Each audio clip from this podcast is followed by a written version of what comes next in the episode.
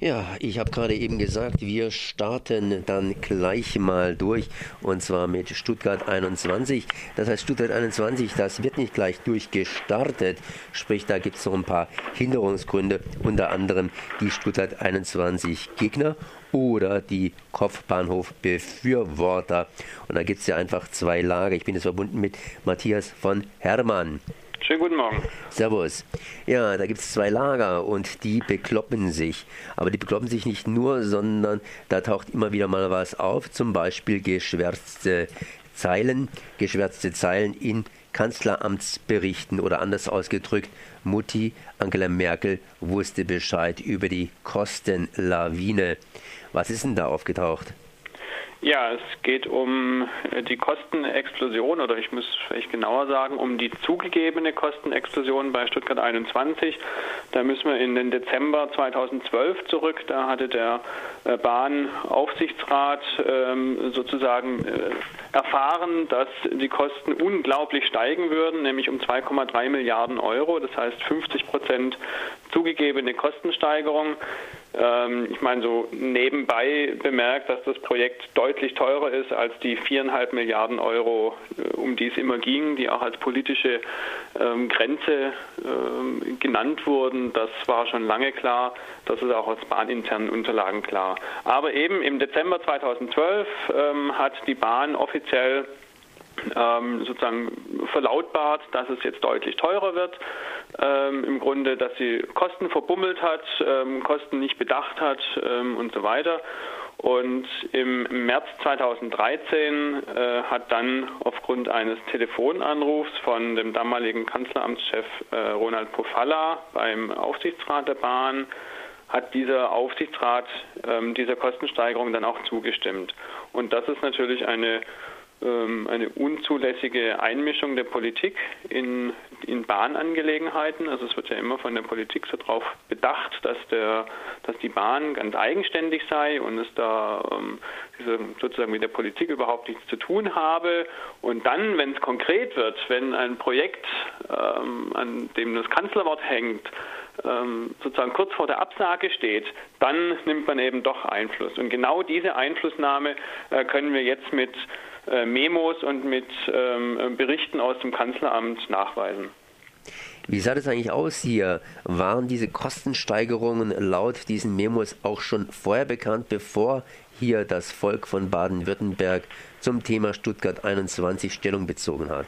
Ja, ganz offensichtlich war auch im Oktober 2011, also einen Monat oder ja, also mindestens einen guten Monat vor der Volksabstimmung, also zu einer Zeit, wo auch die CDU hier in, in, in Baden-Württemberg massiv gegen den Ausstieg aus Stuttgart 21 geworben hat äh, und in dieser Volksabstimmung einen unglaublichen Wirbel oder in diesem Wahlkampf für diese Volksabstimmung einen unglaublichen Wirbel veranstaltet hat, dass man auf jeden Fall Stuttgart 21 weiterbauen müsse, dass auf jeden Fall die Kosten von viereinhalb Milliarden Euro gehalten würden.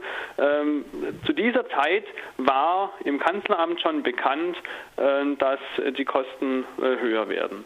Ähm, das heißt, auch hier hat man dem Volk ähm, Dinge verschwiegen und man hat äh, im Grunde auch zur ähm, ja, so im Nachhinein könnte man sagen, zur Unzulässigkeit äh, dieser Volksabstimmung äh, beigetragen.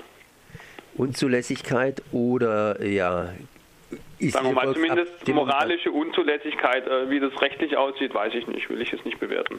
Das heißt, muss man erstmal sehen, wie das rechtlich aussehen ja, ja, könnte.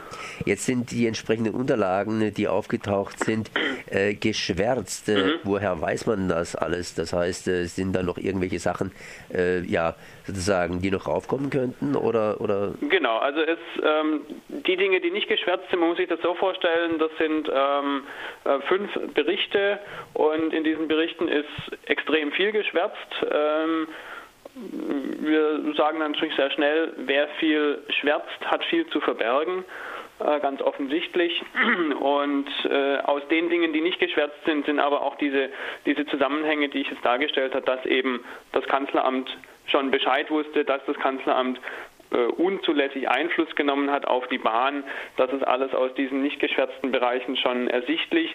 Es geht jetzt aber darum, auch die äh, geschwärzten Bereiche ähm, sozusagen ungeschwärzt zu bekommen. Da gibt es auch schon einen Einspruch beim Bundeskanzleramt ähm, mit einer ausführlichen juristischen Begründung, äh, die im Grunde in die Richtung geht, ähm, dass hier das öffentliche Interesse sehr viel höher wiegt ähm, als das vorgegaukelte oder, oder angegebene Interesse des Kanzleramts, äh, dass man hier in angebliche Exekutivprozesse Einfl äh, Einsicht nehmen könnte.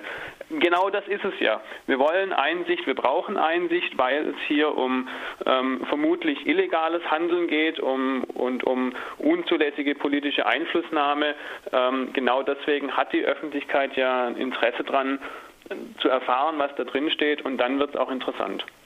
Stuttgart 21 ist ja immer noch in der Diskussion, das heißt, ihr haltet das in der Diskussion, da gibt es ja mehrere Sachen, zum Beispiel Storno 21. Mhm. Wie sieht es denn damit aus? Sind das jetzt neue Argumente, die ihr hier auftischen könnt?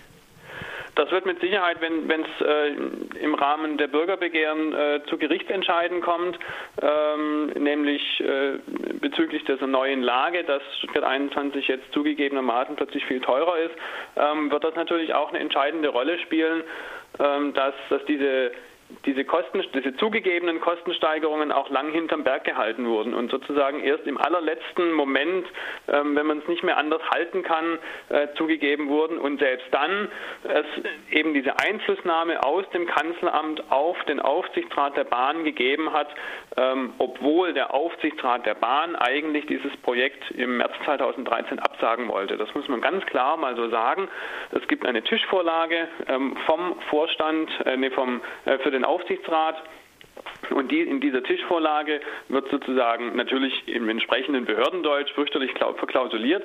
Aber wenn man sich das äh, genauer anschaut, ist klar, die wollten das Projekt eigentlich loswerden.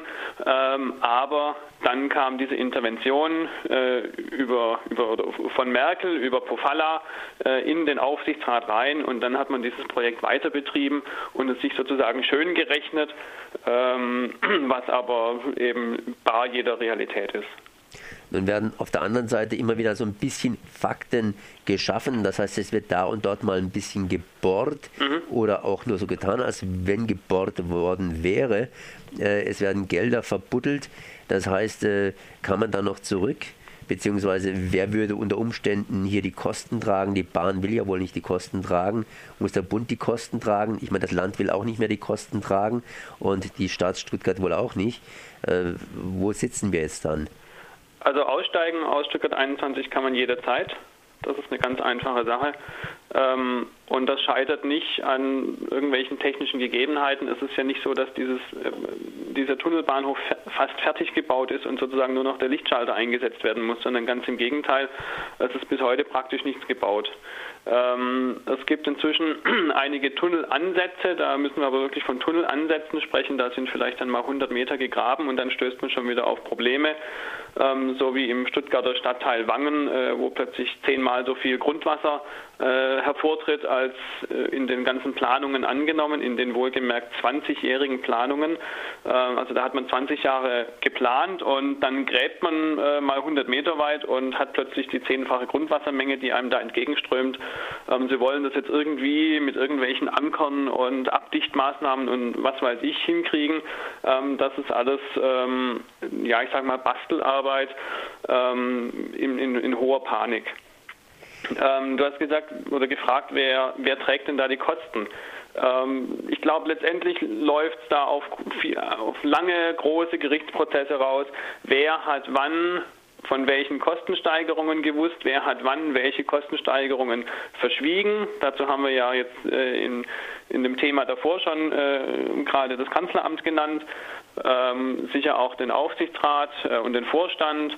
Ähm, wer hat wann gesagt, dass er nicht mehr zahlen will als bis zu dieser Grenze, die ja schon längst überschritten ist, also diese Grenze von viereinhalb Milliarden Euro Gesamtkosten. Ähm, das kann ich mir gut vorstellen, dass es einen ewig langen Prozess gibt und während diesem ewig langen Prozess hier in Stuttgart halt die Bauruine steht. Ähm, es gibt in Deutschland genügend andere Großprojekte, die nach ähm, umfangreichen Investi Fehlinvestitionen ähm, und teilweise auch nach umfangreichen Widerstandsaktivitäten dann doch irgendwann eingestellt wurden. Ähm, solche Projekte scheitern nicht so sehr dran, ob man jetzt das irgendwie doch umsetzen äh, also technisch umsetzen kann oder nicht, sondern sie scheitern vor allem am politischen Willen letztendlich. Wenn irgendwann eine politische Partei oder eine, ein politisches Lager sieht, dass sie damit nicht weiterkommen oder dass es für sie attraktiver ist, einfacher ist, wenn sie das Projekt jetzt fallen lässt, ähm, dass es vielleicht auch der, der lokalen Landesregierung massiv schadet, nämlich der, der politisch gegnerischen Landesregierung schadet, wenn man das Projekt jetzt fallen lässt. Und das wäre natürlich was, was äh, Kretschmann und auch dem Nils Schmidt, äh, Finanzminister hier, äh, ganz massiv sicher auf die Füße fallen würden, würde, dass das Projekt, das die beiden jetzt äh, plötzlich auch noch betreiben, jetzt dann doch fallen gelassen wird. Ähm, also da ist noch politisch sehr viel Spielraum drin ähm, und deswegen gehen wir weiterhin äh, ganz klar davon aus, dass es eben eine politische Frage ist ähm, und dieses Projekt deswegen auch irgendwann gut, äh, gut und gerne sterben kann. So Matthias von Hermann zu Stuttgart 21 und den aufgetauchten, geschwärzten Zeilen hier vom Bundeskanzleramt. Ich danke mal für dieses Gespräch. Ich danke auch. Tschüss.